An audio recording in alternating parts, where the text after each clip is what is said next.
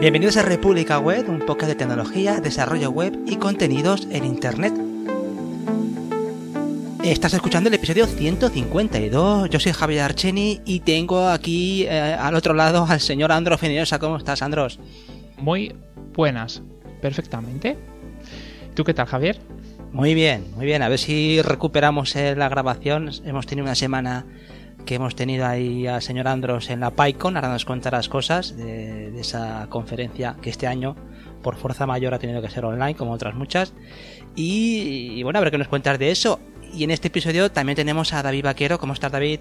Hola, buenas, ¿cómo estamos? ¿Qué va? ¿Qué? ¿Os han cerrado ya? No, porque no soy Madrid. ¿Qué tal? ¿Cómo estamos?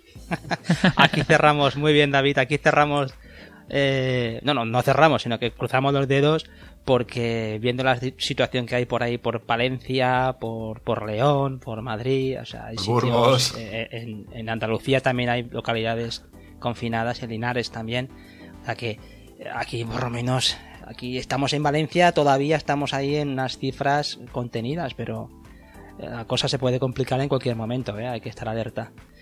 Y este episodio lo vamos a dedicar, eh, es un episodio reservado prácticamente para, para David, para ti, porque eh, estuviste en una, en, una conferencia, la conferencia es libre. Que un congreso, es un congreso. Congreso, perdón, el congreso es libre, de, de software libre, como no este año en edición también online y nos comentaste que querías profundizar en, el objeto del congreso, en contarnos cosas sobre el, fundamento, las charlas que hubo y también los objetivos para futuras ediciones. Así que hoy pilotas tú el episodio, nos cuentas detalles sobre el congreso es libre de este año, del 2020 y, y somos todo oídos, David. Bueno, pues mira, primero comentaros que realmente para nosotros la parte importante es el tema de de comentar qué es Es Libre. Libre, como has dicho bien, es un congreso que lo que trata de hacer a efectos prácticos es la parte de la organización de un congreso enfocado a lo que es el mundo del software libre, a lo que es la comunidad del software libre. Eh, está organizado normalmente por algún tipo de institución académica, es decir, el pasado fue organizado por la Universidad de Granada, este año ha sido organizado por el Departamento de Informática y por la de software libre de la universidad afamada Rey Juan Carlos. Y, y, bueno, pues luego tiene una serie de, colaboradores para este año que ha sido Wikimedia, que es la asociación esta, ¿no? De pues, y tal, que donde cogemos todas las imágenes libres que, que, por ahí, eso es una fuente. Por otro lado, Galpon, que es el grupo de amigos de Linux de Pontevedra, que fíjate tú, Luego, por el otro lado, la asociación Interferencias y luego por un par de, grupos de software libre, uno de la Universidad de Granada y otro de la, de la Universidad Complutense. ¿Vale? Y luego también ha sido auspiciado por la Open Expo Europa. ¿Vale? Eh, estos serían como los colaboradores o la gente que se ha encargado de organizar el... dices tú, pero ¿para qué necesitamos un evento de estas características o por qué tal, no? Bueno, pues no sé si tenéis la misma sensación que yo, pero la mayor parte de los eventos que se organizan a nivel meetups o o cosas de ese estilo son como súper sectoriales, súper verticales, ¿no? Entonces son, por ejemplo, Andros con la Python, que luego nos, nos, comentará, ¿no? Es única exclusivamente temas de Python. Luego, los eventos de WordPress pues, son solo de WordPress. Se metan otras tecnologías, pero siempre están enfocados a una tecnología o, por ejemplo, los TEDFES, ¿no? O, que se habla solamente de tecnologías de frontend, solamente de tecnologías de tal empresa, o solamente de tecnologías que son en la nube, ¿no? Es decir, eh, son tecnologías como súper sectoriales. Entonces yo creo que sí se echaba mucho en falta lo que eran los antiguos congresos de Ipalinos. Entonces yo creo que, que Es Libres ha recogido como el testigo de, ese, de ese congreso, ¿no? O, esa, o ese e, evento que trata de aunar distintas tecnologías, distintas visiones de distintos ámbitos, desde el ámbito académico, al ámbito empresarial, al ámbito asociativo, al ámbito de comunidad, ¿no? Entonces yo creo que es muy importante que recuperemos ese tipo de eventos que tratan todos los temas, porque es el programa, prácticamente se habló de pues, cualquier cosa, ¿no? Es decir, se ha hablado de, un montón de temas. Se ha hablado de Python, se ha hablado de backend, se ha hablado de frontend, se ha hablado de hardware, se ha hablado de, soluciones web, se ha hablado de soluciones móviles, se ha hablado prácticamente de, cualquier tema que se te ocurra, se ha hablado también. Entonces, la primera edición de este congreso fue en, 2019 y se organizó allí en Granada y el, el congreso fue un congreso presencial y luego por el otro lado, eh, claro, con el tema de lo de la pandemia se estuvo viendo a ver cómo hacer para este año y al final se decidió por hacer un congreso única y enteramente, un congreso online. Es decir, el evento se ha organizado única y exclusivamente con conferencias, con, con que solamente podías asistir vía internet. Entonces, eh, la manera de organizarse me ha resultado bastante curioso porque se ha utilizado un grupo de Telegram. Es decir, hay un grupo de, Telegram, que es el grupo de Es Libre, colocaremos el enlace en la, en la, descripción del, programa para que si os queréis unir, bueno, pues podamos ver, podamos ver todo esto. Y ha sido un evento totalmente libre. O sea, cuando dice que es libre, no se refiere única y exclusivamente a que es sobre tecnologías libres, sino que es una, es una manera de organizarse que es totalmente abierta. Es decir, ¿eso qué significa? Que no hay un comité de sabios, que no sé qué, que eligen cuáles son las conferencias y tal, sino que prácticamente cualquiera que quiera puede llegar a participar en la, organización y luego ya veremos al, final del episodio cómo llegar a participar o, qué es lo que se podría llegar a hacer. Entonces, en este caso es, pues básicamente es un grupo de Telegram donde la gente que se dedica, que quiere llegar a organizar, puede llegar a entrar y puede participar del a mí me ha resultado muy interesante por el tema de que, claro, tú normalmente, ¿cómo se organiza el Test Fest? ¿Quién es el responsable del Test Fest? ¿Cómo se organiza? No hay, no hay transparencia, es decir, no, hay, no se sabe realmente quién toma las decisiones o cómo se toman.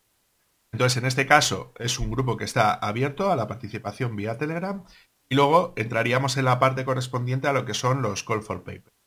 El call for paper es cuando tú, bueno, tú lo sabes, Andros, ¿verdad? Y tú también, Javi. Cuando tú propones una determinada charla, una conferencia, un taller, ¿no? Eh, que se refiere para dar dentro de la temática. Entonces a mí me ha resultado muy curioso porque es literalmente es un repositorio en GitLab donde tú lo único que haces a efectos prácticos es haces un merge request, que es como se llaman las pull en GitLab, y dices que quieres dar una conferencia. Añades un fichero describiendo qué es lo que quieres hacer de la conferencia y un poquito, bueno, pues describes el título, la descripción de la charla, qué es lo que quieres tratar, quién eres tú, ¿no? Es decir, ese tipo de cosas. Y luego, a la hora de aceptar o no ese, ese request, lo que se hace es que se vota. Entonces la gente puede apoyar o no apoyar esa, esa determinada charla. Entonces, otra vez lo mismo, no hay una organización, sabios, que qué tal, lo que es la gente participando la, la que decide si una, si una charla se va a dar o no se va a dar. Eh, claro, se aprovecha el GitLab, ¿no? Porque crea como una especie de issue, ¿no? Entonces se aprovecha lo que es el GitLab para que la gente pueda comentar, pedir más información o solicitar, oye, esto no me queda del todo claro de qué vas a hablar, por favor, coméntame más historias. A, mí me ha pasado, ¿eh? Bueno, el título de la charla era eh, web, scrapping, ¿no? Decir, oye, ¿a, ¿a, qué te refieres con eso? ¿Qué es lo que vas a presentar, no? Eh, y bueno, pues me pidieron más información y me dijeron, no, no, no, creo que resulta interesante ahora ya con lo que has comentado y ya, y ya me admitieron lo que es, lo que Pero te pide información, te pide información cualquier persona, no, nadie, no hay, como tú dices, no hay ningún comité. A ver, hay una serie de personas que... son comité de organización, pero todo el mundo puede opinar al respecto, que es la parte que me mm. resulta más interesante.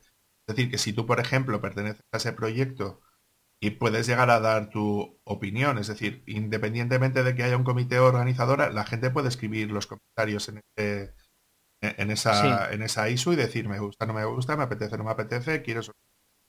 Y que de todas maneras pertenecer a la organización no es algo mm. cerrado, como no, lo que tú si quieres puedes participar en la organización. ¿Sabes a lo que me refiero? Y aparte creo que es muy importante que la gente se conciencie a la hora de hacer eso. Sí, perdona, que igual me queríais preguntar. No, nada, quería comentarte que está muy bien montado, ¿no? Porque en el Mer Request lo que se produce es un debate, ¿no? Democrático, donde cada uno va aportando. Hay como una serie de filtros que son cada persona que participa ahí. Claro, correcto. Ahí es donde yo creo que es la parte fundamental. Es decir, que si tú, por ejemplo, quieres participar en la organización, pues evidentemente puedes ofrecerte y puedes hacerlo. Aquí había gente de todo tipo, ya hemos hablado un poquito de los colaboradores, había un grupo de Pedra, uno de Granada, otro de Madrid, aunque es, cierto que la parte de la infraestructura sí, lo han puesto por, parte de, la Universidad Rey Juan Carlos, de la Oficina de Software Libre, puesto una máquina. que ahora, que ahora también haré qué es, qué es lo que han utilizado, ¿no? Pero a mí me resulta muy, interesante por eso, ¿no? Para, ver cómo, es una organización abierta y transparente.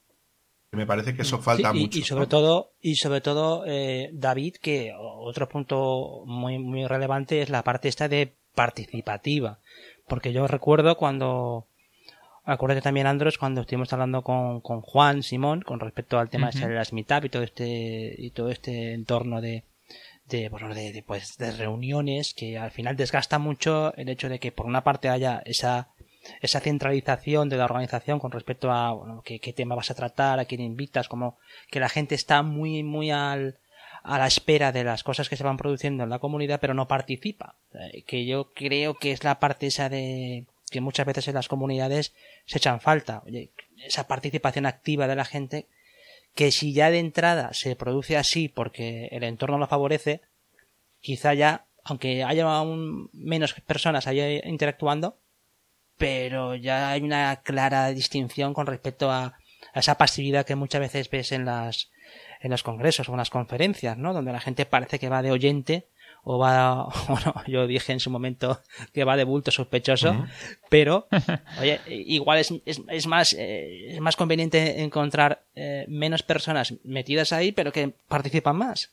Claro, yo lo que creo que, que es también muy importante, aparte de lo que, que, que, me que el tema de la participación creo que, que es importante y sobre todo la manera de la cual la gente que asiste, porque tenemos que recordar de que esto es un evento online.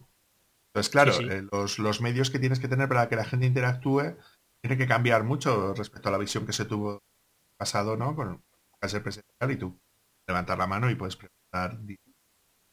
Sino que me parece muy importante también que han tenido un código ético.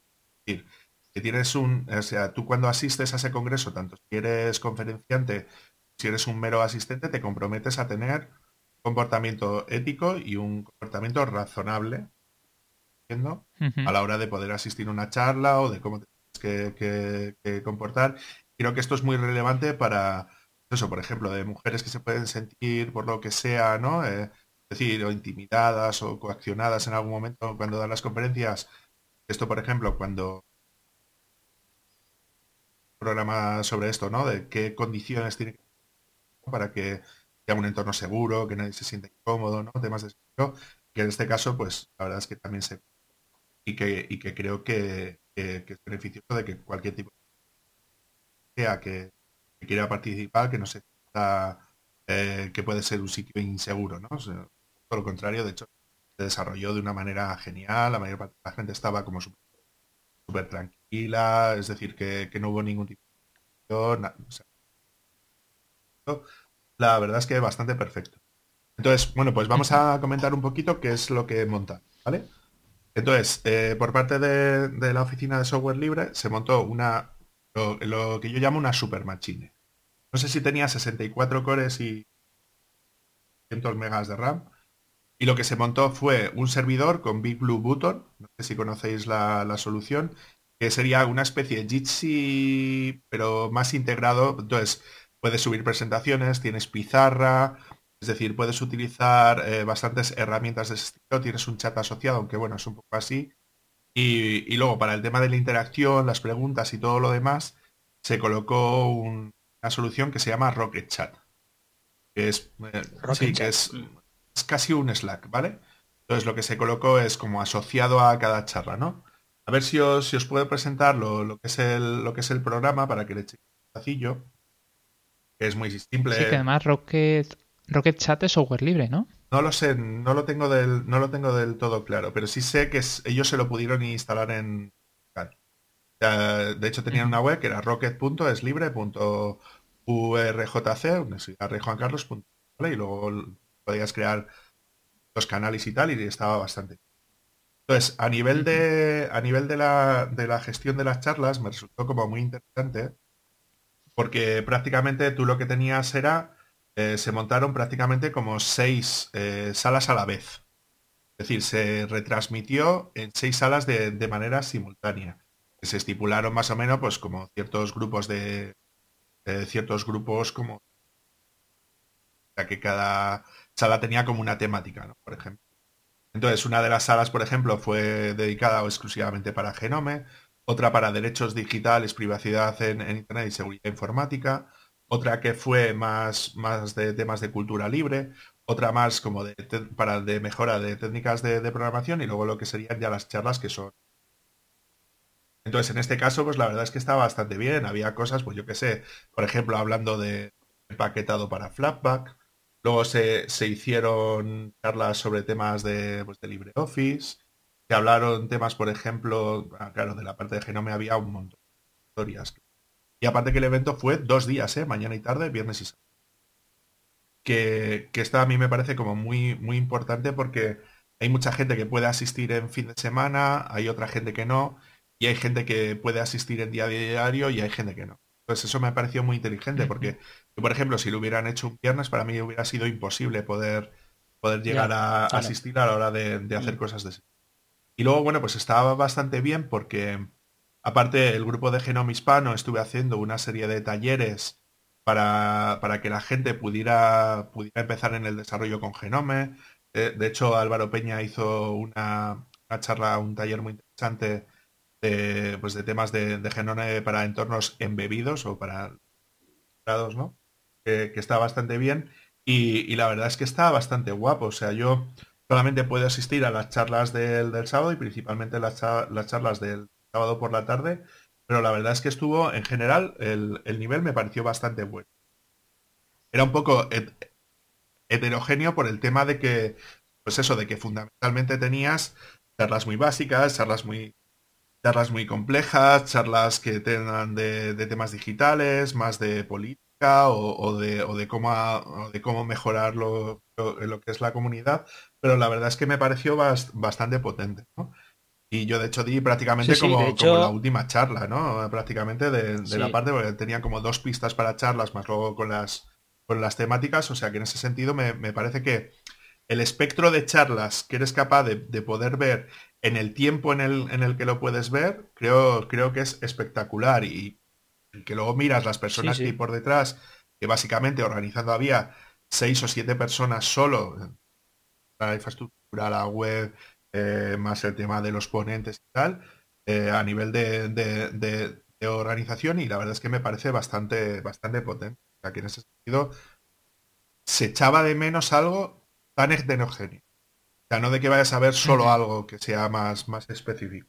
¿Cómo lo ves, Javi? Sí, yo veo que la, la, variedad de temas es asombrosa, porque es, es, la diferencia que tú marcabas muy bien al principio, de cuando vas a una a un congreso o una conferencia, pues normalmente sí, suelen ser las temáticas específicas de un campo o de un ámbito de, de un software o una tecnología.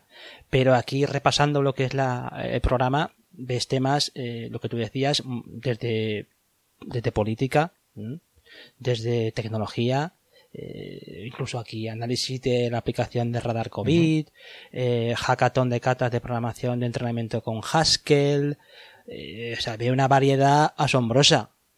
Que está claro que también está organizado por, por pistas que tú decías. como, ellos lo llamaban como salas, ¿no? Está la sala pista 1, pista 2, que eran charlas un poco más de cualquier cosa, y luego sí había como segmentos más específicos, ¿no? Como lo decía, más de genome, más, más de temas de de difusión ¿no? de, temas de privacidad, que las charlas eran bastante interesantes, la verdad. Sí.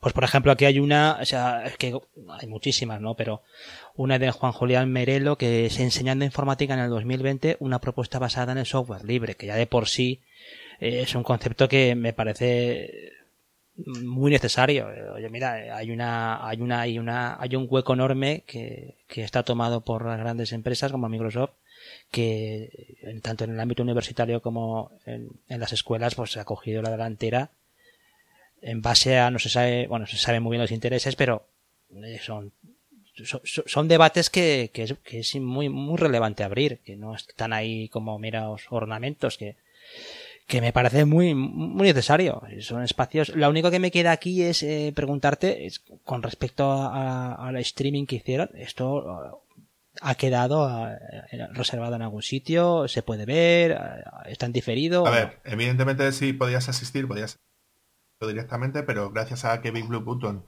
permite el tema de la grabación, se ha hecho la, grabación de los contenidos y ahora lo que está haciendo la, organización es coger todas esas decenas de horas de vídeo mm. y las están procesando para recortar, pues como hacen en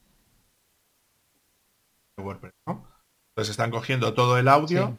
Están editándolo. Están editándolo, recortándolo tal, para luego poder colgarlo. De momento no lo tienen hecho porque falta gente para los y porque y porque evidentemente si necesitan tiempo para poder procesar se están encargando dos o tres personas pero claro procesar todas esas horas de vídeo colgarlas no sé qué pues tarda bastante no es como eso cuando Andros por ejemplo dio la charlita esta o la diste tú que pasaron dos semanas desde el hasta que se terminando las que al fin y al cabo dejan de ser nada más que personas normales.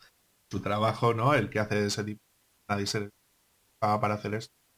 Y entonces, claro, pues tarda un poquito de tiempo desde que desde que haces esto hasta que bueno, pues Hombre, es un trabajazo. es que son un mogollón de horas. De hecho, lo que están pidiendo ahora es, oye, si alguien se ofrece a hacer ese tipo de cosas, pues, pues que es perfectamente bien para ayudar y para hacer. O sea, a, lo que me refiero es que en este caso, con este evento, que luego daremos cifras, ¿vale?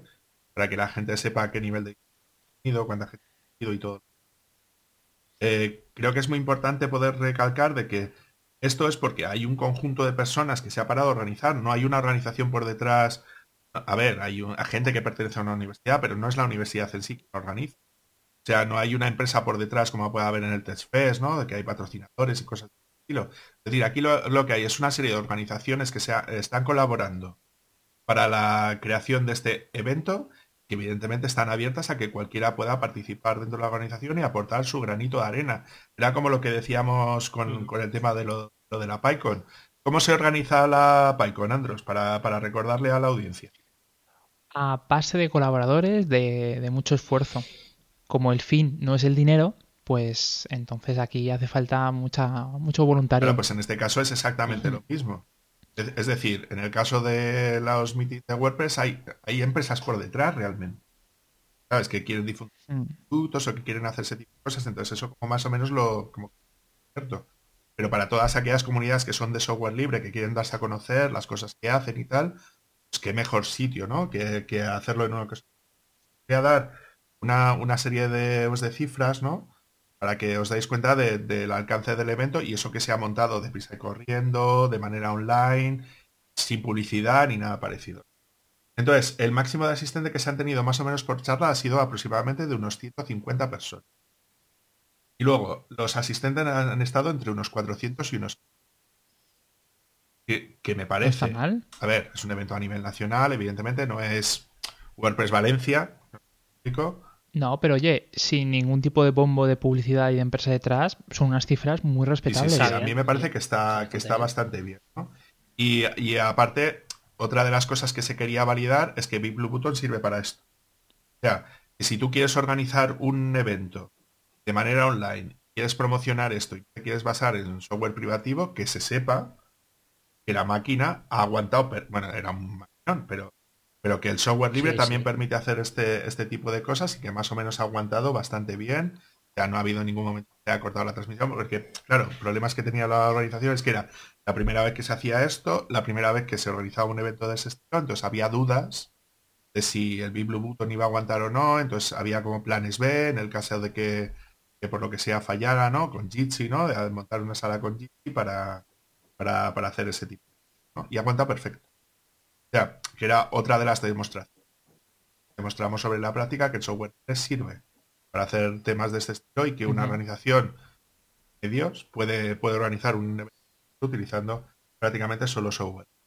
Hay un detalle que me resulta más interesante, aparte del, tema de las cifras, que, luego lo comentaremos más adelante por llamada a la acción ¿no? que, quiero hacer a distintas comunidades, es el tema de que se ha utilizado Mozilla Hubs sé si, lo conocéis. ¿Lo, conocíais vosotros?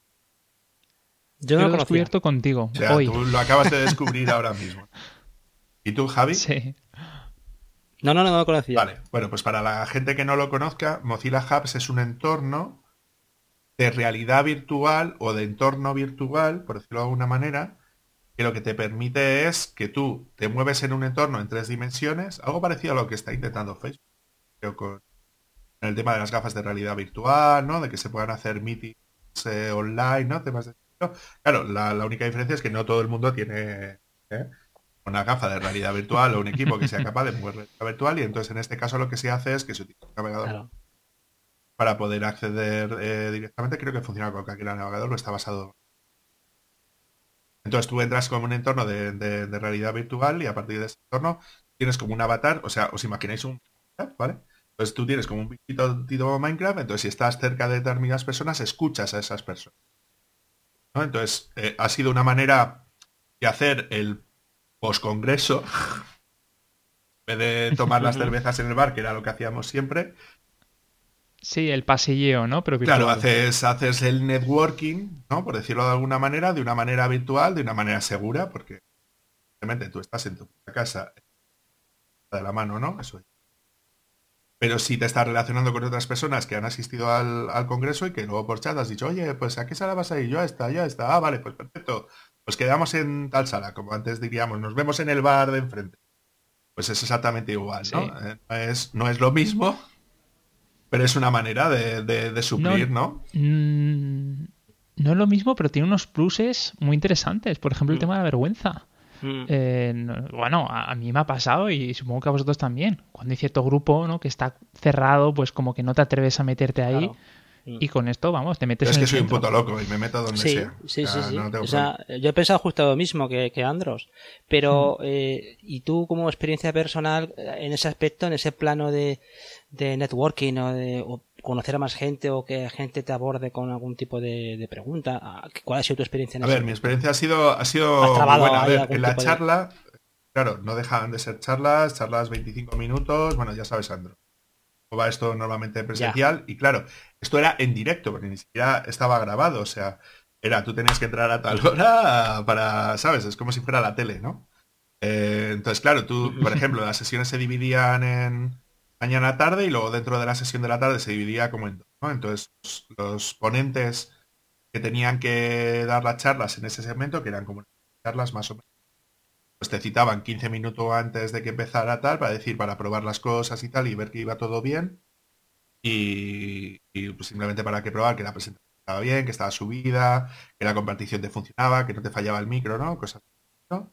Eh, aunque se hicieron reuniones antes, ¿no? Para también para probar si iba todo bien, claro, ya estoy acostumbrado a esto, estoy todo el puto día haciendo conferencias, entonces para mí era, era como lo normal, pero no me resultó raro el. Nada. O sea, simplemente tiene como un área de administración donde sí te pueden decir quién puede presentar y quién no, ¿sabes? ¿No? Por dónde... Entonces sí se intentó, por ejemplo, que la gente que asistiera no tenía la cámara encendida para que fuera rollo más webinar, ¿no? Por decirlo. Pero en ese aspecto la verdad es que bastante bien. O sea, yo como ponente me ha tratado. Es decir, eh, durante la charla casi no daba tiempo a hacer preguntas prácticamente, pero luego, como tenías el chat, ¿no? Pues te podían hacer preguntas por ahí, podías contestar, ¿no? Y todo el rollo, y luego pues con el cajas, pues bueno, pues luego tenías algo parecido a lo que tienes en el los congresos. Sí, sí, o sea sí. que en ese sentido, bueno, pues, pues bastante bien, la verdad. Y además, para ti, para ti 25 minutos es nada, No es ¿no? nada. Es la introducción. Lo dicen 20. O sea, o sea, soy consciente de lo que me puedo llegar a enrollar bastante, entonces hice la charla como súper pum pum pum pum pum, ¿sabes? Claro. De hecho hice como una mini demo para que vieran un poquito lo- el código que se generaba, las bibliotecas, tenía el echar ahí, ahí. Y, y con eso fue perfecto. O sea, y luego, bueno, pues la gente me estaba haciendo preguntas, oye, con datos, como tal, como no sé qué. O sea, que hubo cierto grado de interacción. Bueno, yo creo que la charla más o menos porque sí había interés, ¿no? Es decir, sí había interés por parte de las personas de preguntar, eh, y decir, oye, lo del tema de la... la conversación que Andrés... ¿Y eso cómo consigues saber cómo qué tecnología y no sé qué y lo de WordPress y así todo, ¿no? Em, o sea Claro. que Y tu Facebook. Me lo pasa Facebook sí, en directo todo sí. esto. Entonces, bueno, pues más o menos fue, fue lo que os cuento, más o menos, más o menos fue, fue eso. Y la verdad es que muy bien, o sea, bastante contento con, con, la manera de funcionar. Y yo creo que en ese aspecto, pues la verdad es que bastante guapo, o sea, como bastante... O sea, que es una experiencia, o sea, yo, yo, yo me he entrado con ganas de repetir, porque la experiencia ha sido súper positiva.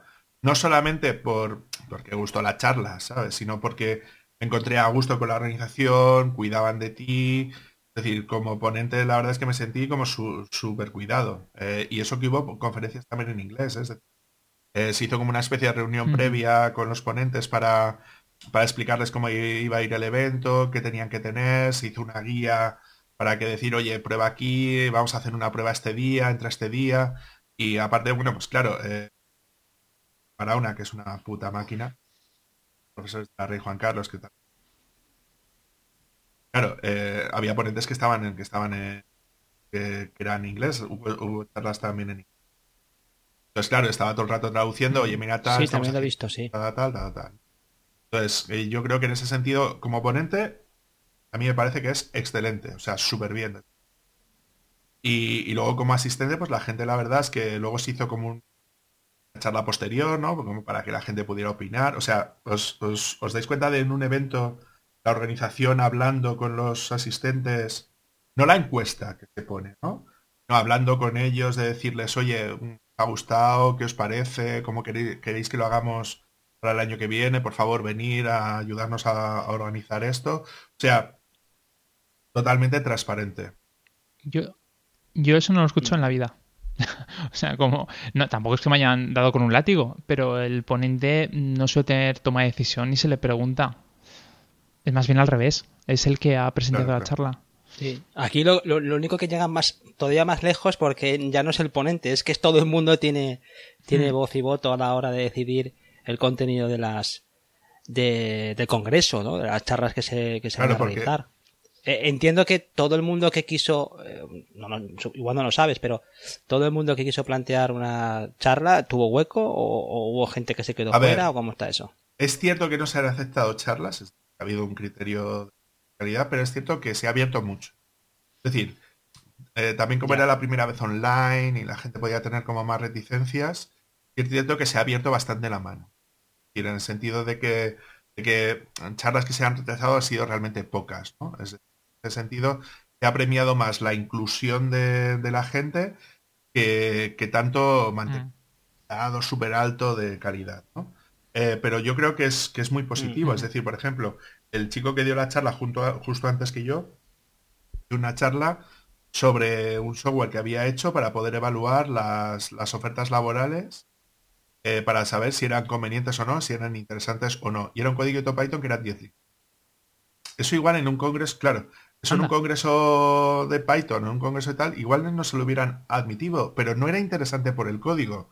Era interesante porque él contó una experiencia que él había tenido a la hora de, ofertas de trabajo que a él le habían hecho y que al final se había cabreado tanto que había hecho un código Python para decir por qué tu oferta no es buena y de, darle una herramienta a, la, gente de recursos humanos para ver por qué la gente rechaza su, su oferta, ¿no?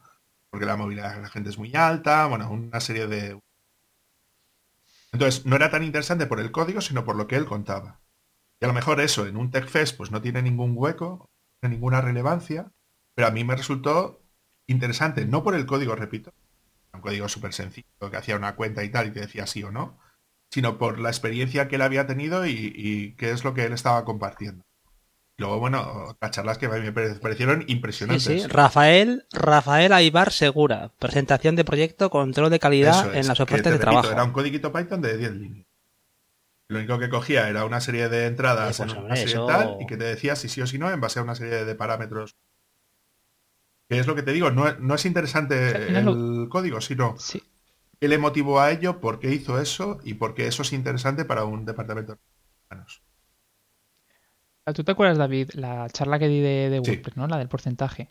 El, código era también era enano. Pero lo que gustó es lo que tú estás diciendo. Fue el proceso. Fue porque la necesidad, errores que hubo por el camino, que se aprendió después de toda la experiencia, ¿no? Y que deparaba el futuro. Es que son, esas son las charlas que valen la pena. No a ese que te coge un documento y se te pone a leer la mm. documentación. Y sí, que luego había charlas en plan académico puro y duro, ¿eh? de, esto, he hecho Mm. esto, tal, presentación básica.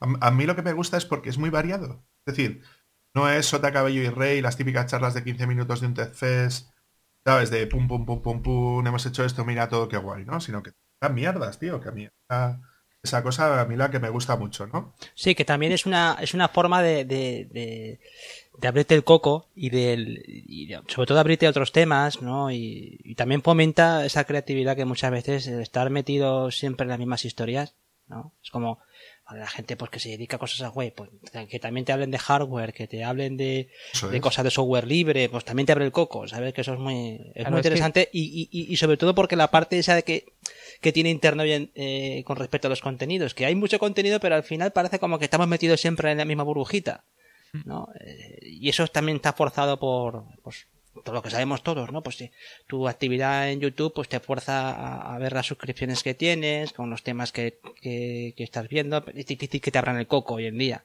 O sea que es, es muy positivo ese tipo de, Dale, de planteamientos, ¿no? Sí, además te, te tienen que forzar, porque yo cuando estuve leyendo, eh, cuando estuve buscando tu charla, David, estuve viendo un poquito por encima las demás y dije, esto es como la revista de, de la peluquería. Quiero decir, tú, tú no te vas a comprar, o al menos yo no la hago, una revista de cocina, ni uno de, de ciencia, o no, Eh, tienes a- estás esperando, ¿no? Y vas aprendiendo por el camino. Anda, mira, esto Pero lo puedo lo hacer dices por- mañana. porque parece el interview. No es, no es, no es, no es Justo mala esa revista no sé definición, ¿eh? decirte. Porque la parte de, de interview. Ya, ya, ya, eh, a ya mí me me ha gusta hecho mucho, mucho esa revista porque, porque tiene unos artículos buenísimos.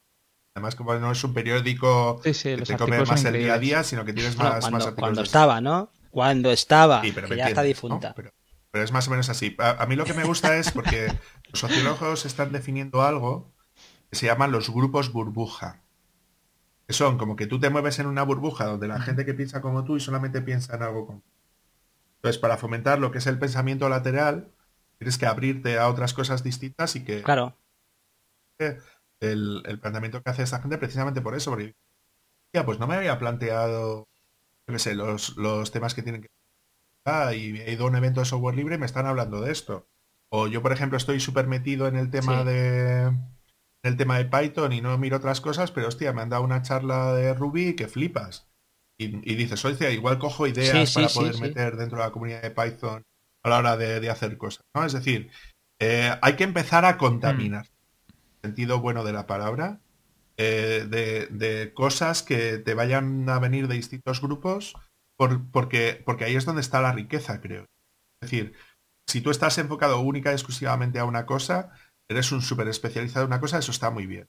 Pero es una de las cosas que hemos hablado mucho, ¿no? De que hay que abrirse a otras cosas, porque a lo mejor tú estás enfocado en una cosa y no te estás dando cuenta de que por la izquierda te está adelantando un tren de siete vagones, ¿sabes?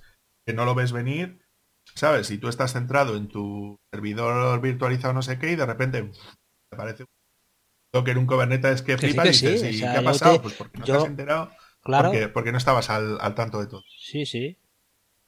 Sí, sí, sí, es una, es una circunstancia que hoy, hoy en día, conforme eh, se consumen los contenidos, no es una tontería lo que estamos diciendo, porque sin ir más lejos, puede parecer trivial lo que voy a decir, pero eh, es que tú te metes en, en las plataformas de estas como Netflix y todo esto, y es que tienes que ver lo que ellos quieran. Mm. Es que una, yo hace poco eh, he contratado, eh, que es- ya digo que es, un, es off topic total, ¿no? Pero el eh, contrato Filming, ¿no? Filming que es una plataforma también de vídeos, eh, tío, unos, unos, unos documentales y tiene unos, eh, unas películas así de rollo europeo que dices, oye, mira, pues te abren el coco y, y, y lo comparas con la basurilla que ves en Netflix últimamente, que entre una es que es, es necesario eh, abrirte a otros a enfocarte a otras cosas o que te disparen como tú dices o que te contaminen con cosas que pues que te sacan de tu zona de confort de tus casillas porque si no vas a morir siempre lo mismo. Y por cierto David eh, de cara a las próximas ediciones han enfocado a- algo distinto lo van a hacer de otra forma igual que este año ¿Qué, qué pretenden con ver, si hay próximas haber ediciones próximas claro. Esto queda fuera de discusión. Ya ellos quieren volver a seguir haciendo este evento como tal. A ver, eh, como te digo, eh, al final del, del Congreso se hizo una reunión eh, donde cualquiera podía participar, sea asistente, sea ponente, sea organización. evidentemente se les agradeció porque un plazo que fijas. Y lo que se dijo fue, bueno, pues ¿cómo creéis que podemos mejorar esto? Entonces, bueno, yo aporté un par de cosillas, se hablaron algunos temas y yo y aquí es donde, donde quería comentar.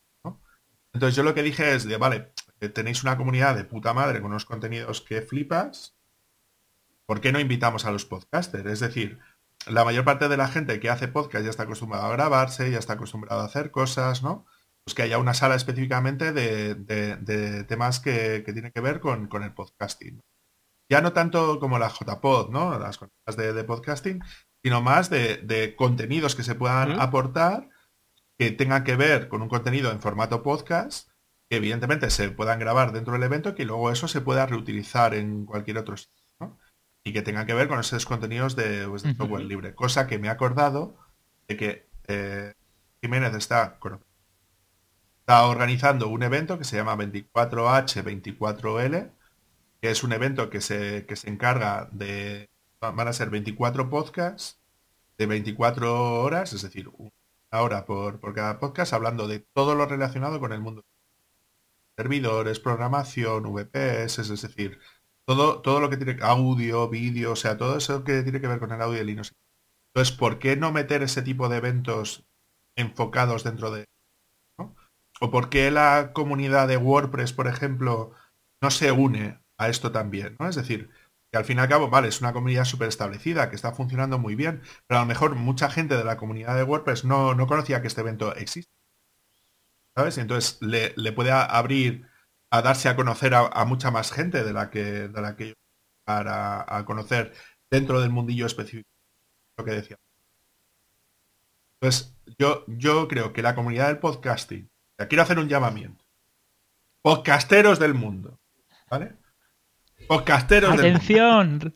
que sepáis que existe este congreso. Que sepáis que podéis participar en este congreso y que se y que se os invita a participar no solamente dentro de la organización, no solamente como, como, conferenciante, sino también como asistente para, este congreso. Y que si queréis participar, estáis perfectamente bienvenidos a, poder participar como con cualquier otro tipo de, pues, pues de comunidad.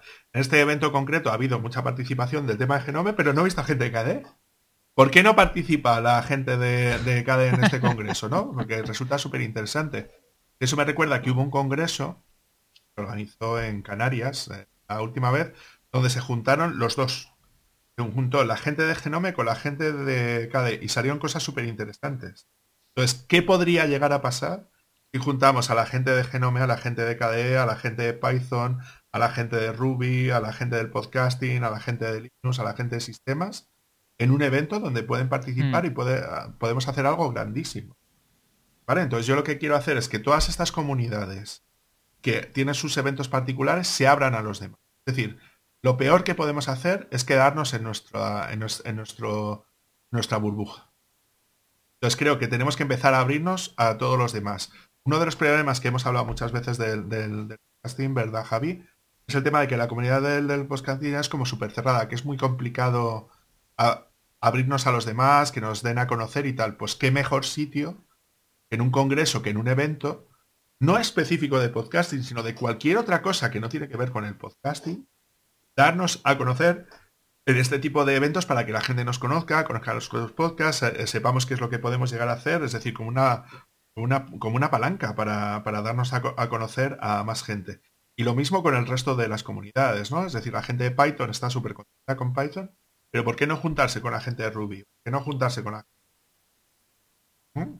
Lo que intento decir y yo creo que es súper interesante, ¿no? O sea, ¿tú, ¿tú cómo lo ves, Andros? Bueno, es que el evento que tú has nombrado, el, que se juntó la gente de Genome con las de KDE, yo recuerdo haber leído artículos donde, donde enseñaron mm, elementos que estaban haciendo, ¿no? que se estaban enseñando la competencia. Fíjate, qué locura. Eh, y lo mismo hicieron los otros. Y parece ser que de ahí eh, salió una sinergia que les ayudó a desarrollar eh, futuras versiones o a corregir cosas que estaban haciendo. Y yo creo que en el fondo, si no nos dejamos influenciar por los demás, es lo que tú estás diciendo. Nos quedamos con una visión, de túnel. totalmente estática de túnel y, y perdemos la riqueza. O sea, tenemos que estar un poquito incómodos también con lo que aprendemos. Porque es, muy fácil asentarse con lo que uno ya tiene. Y creo, y apoyo totalmente lo que estás diciendo. De hecho, eh, a mí me ha pasado. Yo he estado en un evento que a lo mejor no me terminaba de gustar, no era la temática, la temática que yo buscaba, y me ha abierto la mente. O sea, eh, recuerdo estar en un microevento de, de SEO. Eh, ves tú, a mí me importa 0 menos 1. Pero bueno, viendo ahí, empecé a entender por qué me pedían ciertas cosas, o por dónde iban los tiros, o por qué mm. tenía que aprender eso, por, bueno, un montón de elementos. Entonces yo animo, al igual que está haciendo David, a que si tú eres de cierta comunidad, como puede ser de Ruby o como es, puede ser de Python o de WordPress, me da igual, que intentes estar un poco incómodo, que asistas a algo totalmente ajeno. Mm. Hmm. Y fijaros que yo pues siempre lo digo aquí, uno de los aciertos que tiene esa comunidad de WordPress a nivel de Meetup y de WordCamp y todo esto que hace es que no, no, no se limitan exclusivamente a la parte técnica de, de WordPress, sino que tocan eh, temas como la, como la promoción, como eh, todo relacionado con el marketing, con, con el SEO que comentaba Andros, que, que, es un acierto ese de, de cómo combinar en un, en un, software que en apariencia puede parecer algo demasiado árido o muy técnico, en algo que involucra a muchos perfiles profesionales y eso me parece siempre un acierto a la hora de, de, promocionar las cosas y de que llegue a más gente. Esa es la realidad. Y yo creo que en muchos eventos de ese estilo, casi, casi, casi se puede decir que hablan más de cosas menos técnicas que, que las técnicas en sí. Mm. Incluso pueden tener más interés de cara a terceros.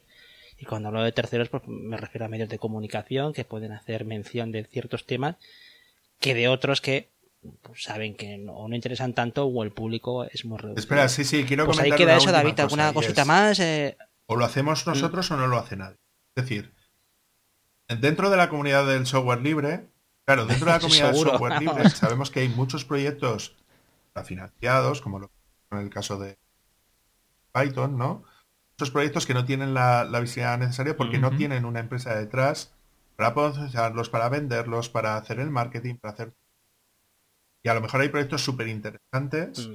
que a lo mejor la gente no conoce sin más, que pueden ayudar a, a un montón de gente.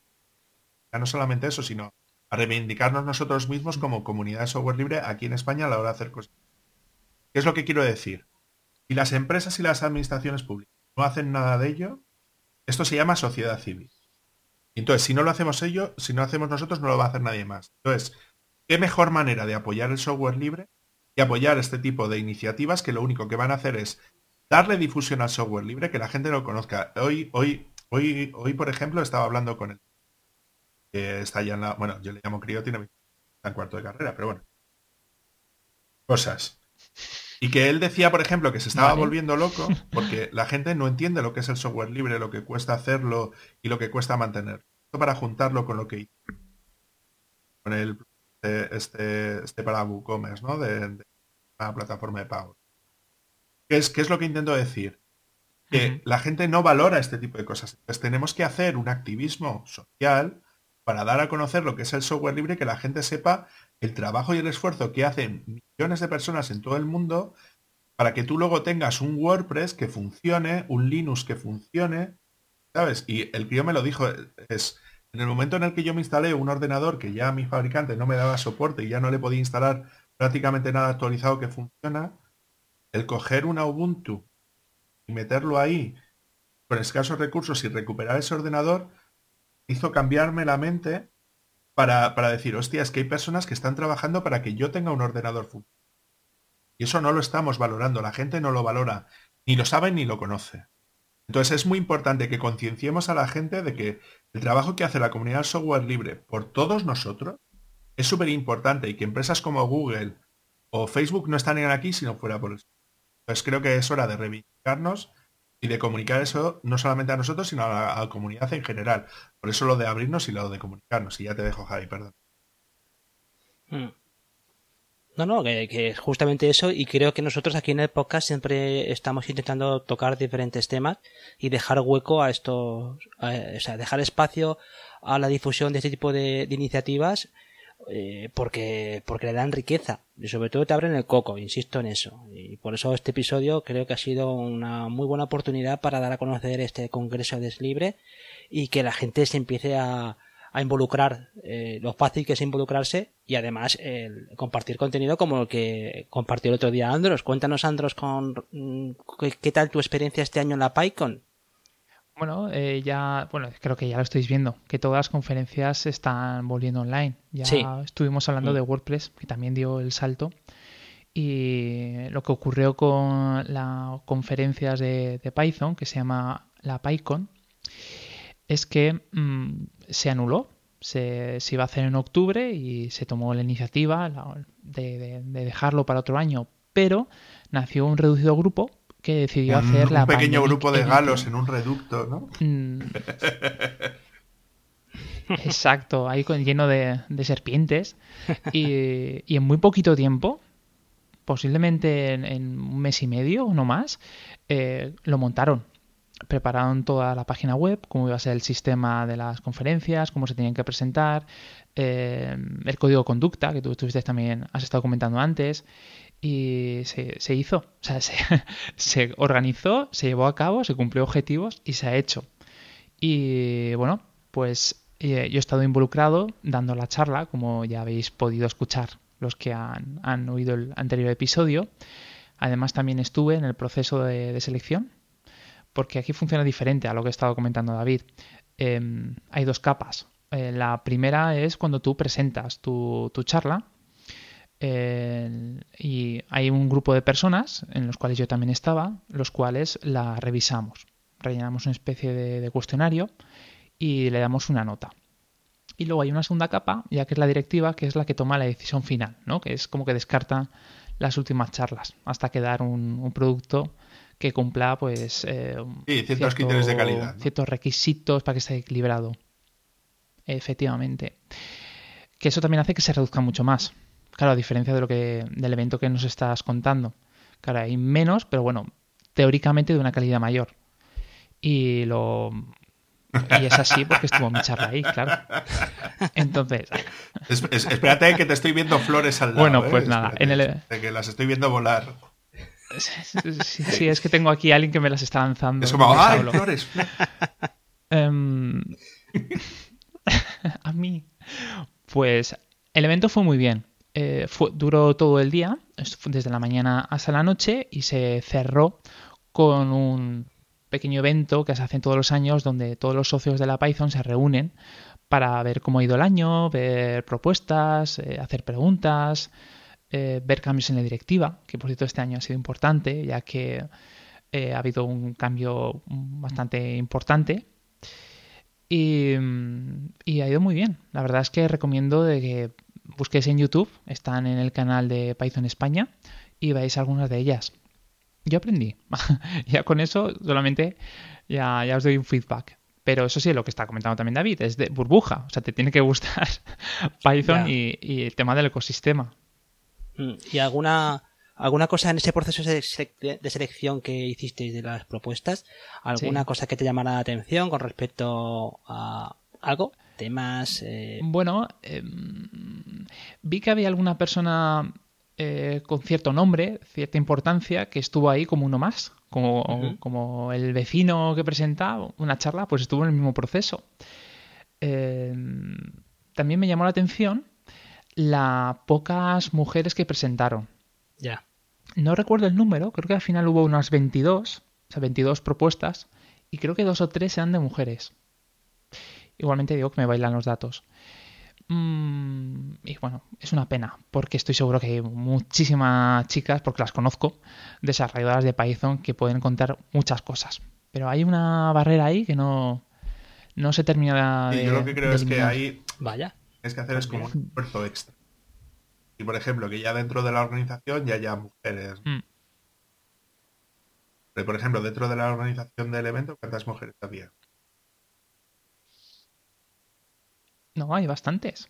O sea, la cosa es que sí hay mucha presencia, porque también hubo un evento el día anterior, las Django Girls, que está gestionada eh, y está llevada por mujeres y se presentan mujeres. O sea, sí que hay. Pero a la hora de dar la charla, No sé si lo una mejor es lo que de te decía, de que no de- se de- sienten puras de- o no conoce muy bien y como que está un poco más. Mm. En el año anterior sí que hubo un intento, bueno, no, un intento se hizo. Se le dio más prioridad a que hubieran más charlas de mujeres, ¿no? Una especie de pequeño desequilibrio eh, intencionado y funcionó muy bien. Hubo, hubo bastantes. Este año por alguna razón no, no ha ocurrido igual. Tal vez el tema de la pantalla y la cámara pues también da cierto temor. Ya. Alguna explicación puede haber, pero si ha habido Hmm. esa, esa falta de propuestas, teniendo un año anterior en el que sí que intentó favorecer, pues es también para reflexionar. O, oye, casualidad de la vida, también puede ser, ¿eh? Que este año, por lo que sea, no había tantas mujeres y es una cuestión puramente casual. Pues dejamos también lo, bueno, ya en la, en el anterior episodio que publicamos como, como bonus, que salía tu charla de, de introducción a la programación funcional con Python, que introducimos, como digo, en el feed del podcast como, como bonus, no como episodio secuencial, como este, eh, ya puse el enlace a, las, a los vídeos y también a tu vídeo, porque hay que entender que son vídeos, no es una charla de, de audio como esta, sin, bueno, que tengamos en vídeo, pero no es una charla de audio también está ahí está incrustado el enlace a los a, a todos esos vídeos y al programa pero también volveremos a ponerlo en este episodio para que la gente tenga esa Yo referencia lo que quería hacer es de decir del. Pues del muy bien amigos este yo creo que con esto 24H, tenemos 24L, sí perdona David Que creo que es muy interesante que la Sí. gente esté más o menos al día y que yo creo que se estrenará como a mediados de diciembre, una cosa. Estamos ahora en el proceso de ya hemos seleccionado a la gente vale y estamos en- de, de quedar para. Yo, por ejemplo, el día 16 es grabar el, el, el último podcast que tenemos. O sea que, o sea que es- estar atentos que va a resultar interesante. Pues también ponemos los enlaces del evento en las notas del episodio y así quien quiera participar o quien quiera asistir, que lo tenga claro. Pues estupendo amigos, también tenemos aquí una sección de radar preparada. Eh, ¿Lanzamos radar? ¿Algún enlacito Ah, por ahí? Javier, tírale. ¿Empiezo yo? Pues venga, por va. cambiar un poco.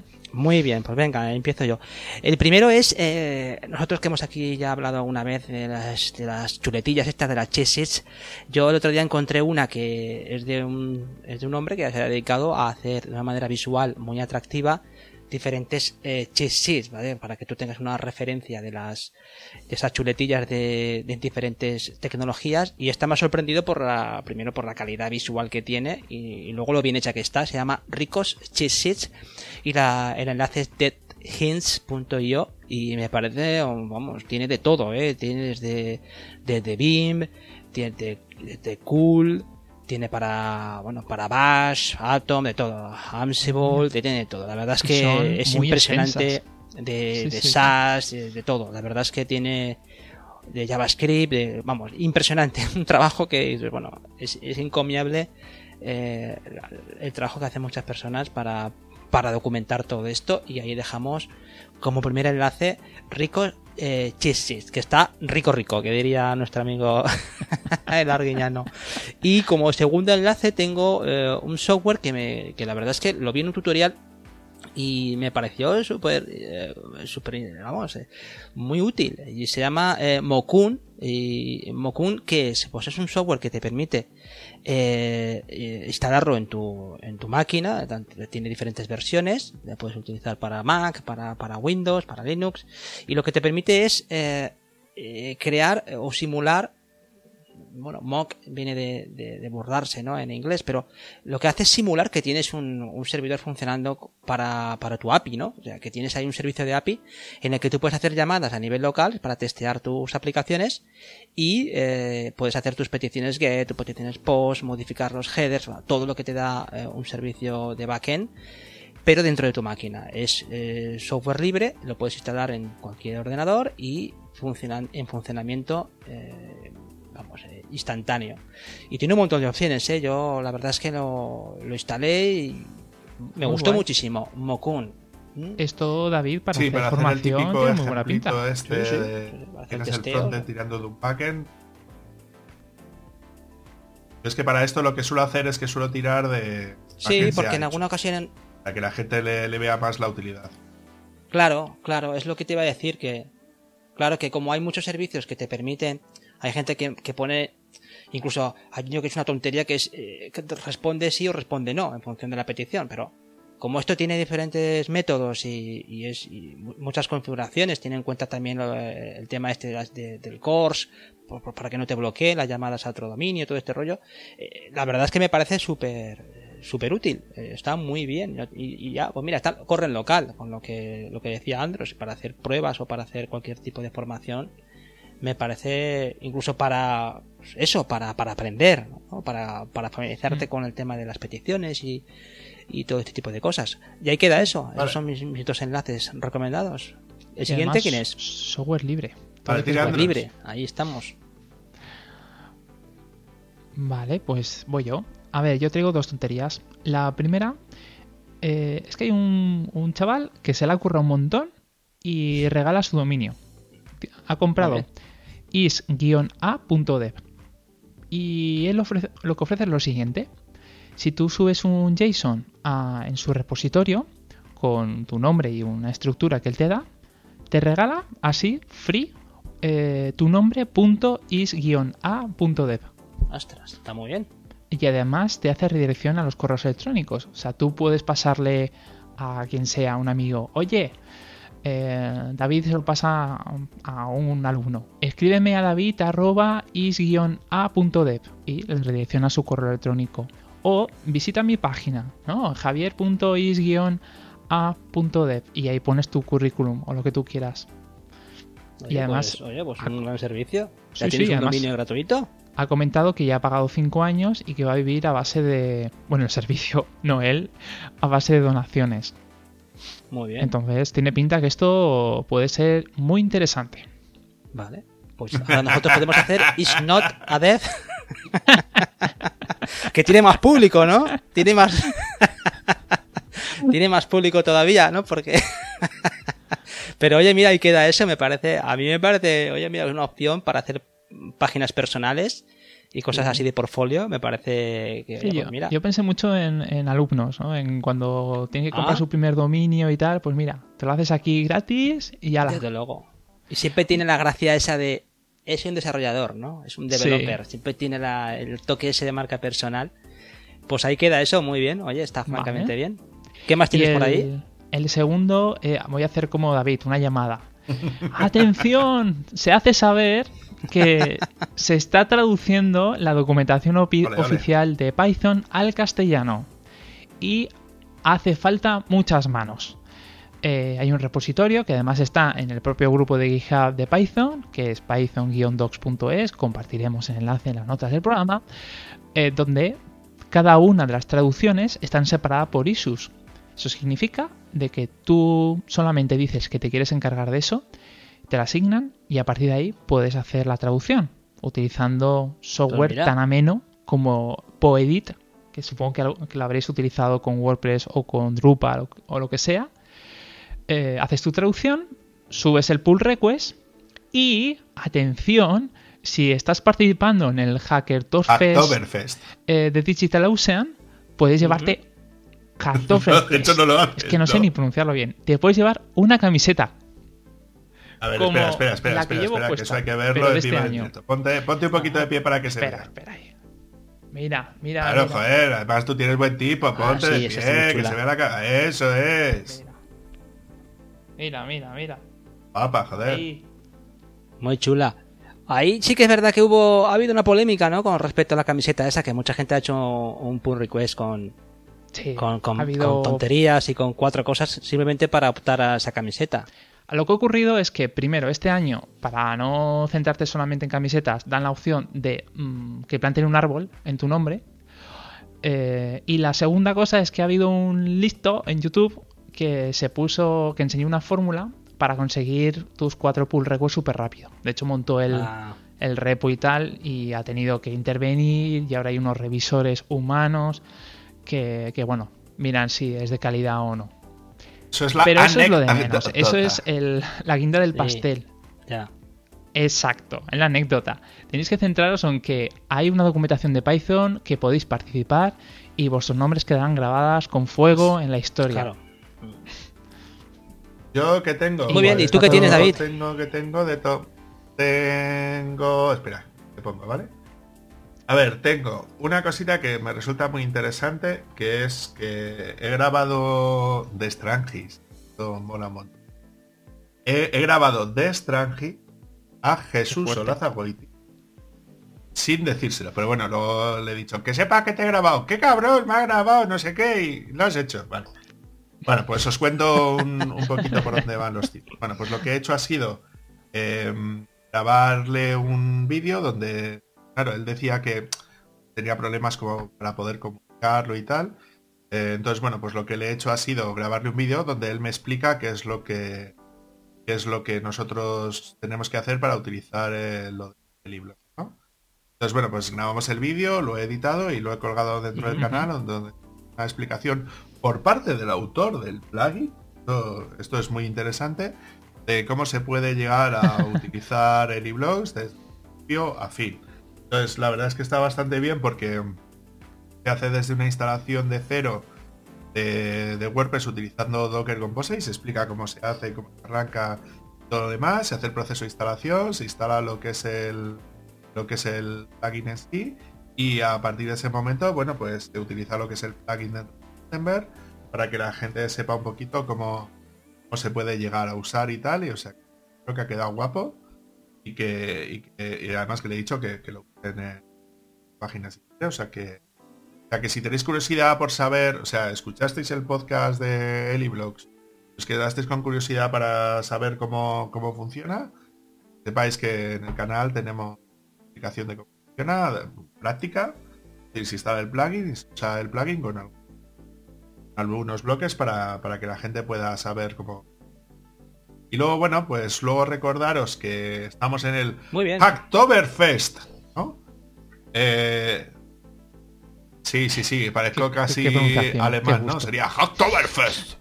Eh, y bueno, pues que es un mes muy interesante, que es el Hacktoberfest, donde hay una iniciativa que es la de poder hacer, aportar a proyectos de software libre con cosas concretitas a la hora de hacer temas de ese estilo, que sería como un Google Summer of Code, pero sin Google de por medio, que eso siempre está muy bien. Y que hay una serie de empresas, organizaciones y tal que están haciendo unas de ellas, pues eso, el, el Libre Lab de Granada, que es eh, el grupo este de usuarios del laboratorio de, Granada, está apoyándolo también. Y luego Andros pasó también un enlace donde, eso, también DigitalOcean ¿no? está aportando a este proyecto eh, para hacer, porque la idea es mejorar proyectos de software Digamos, Entonces que la idea es hacer aportaciones a proyectos de software libre, pues como la que he dicho Andros de introducir Python o introducir una funcionalidad en el framework que puede llegar a interesar o aportar o hacer algo. Entonces, de aquí estamos haciendo nuestra aportación, que es Carlos que la gente pueda participar para que haga cositas por el software libre, tal como el software libre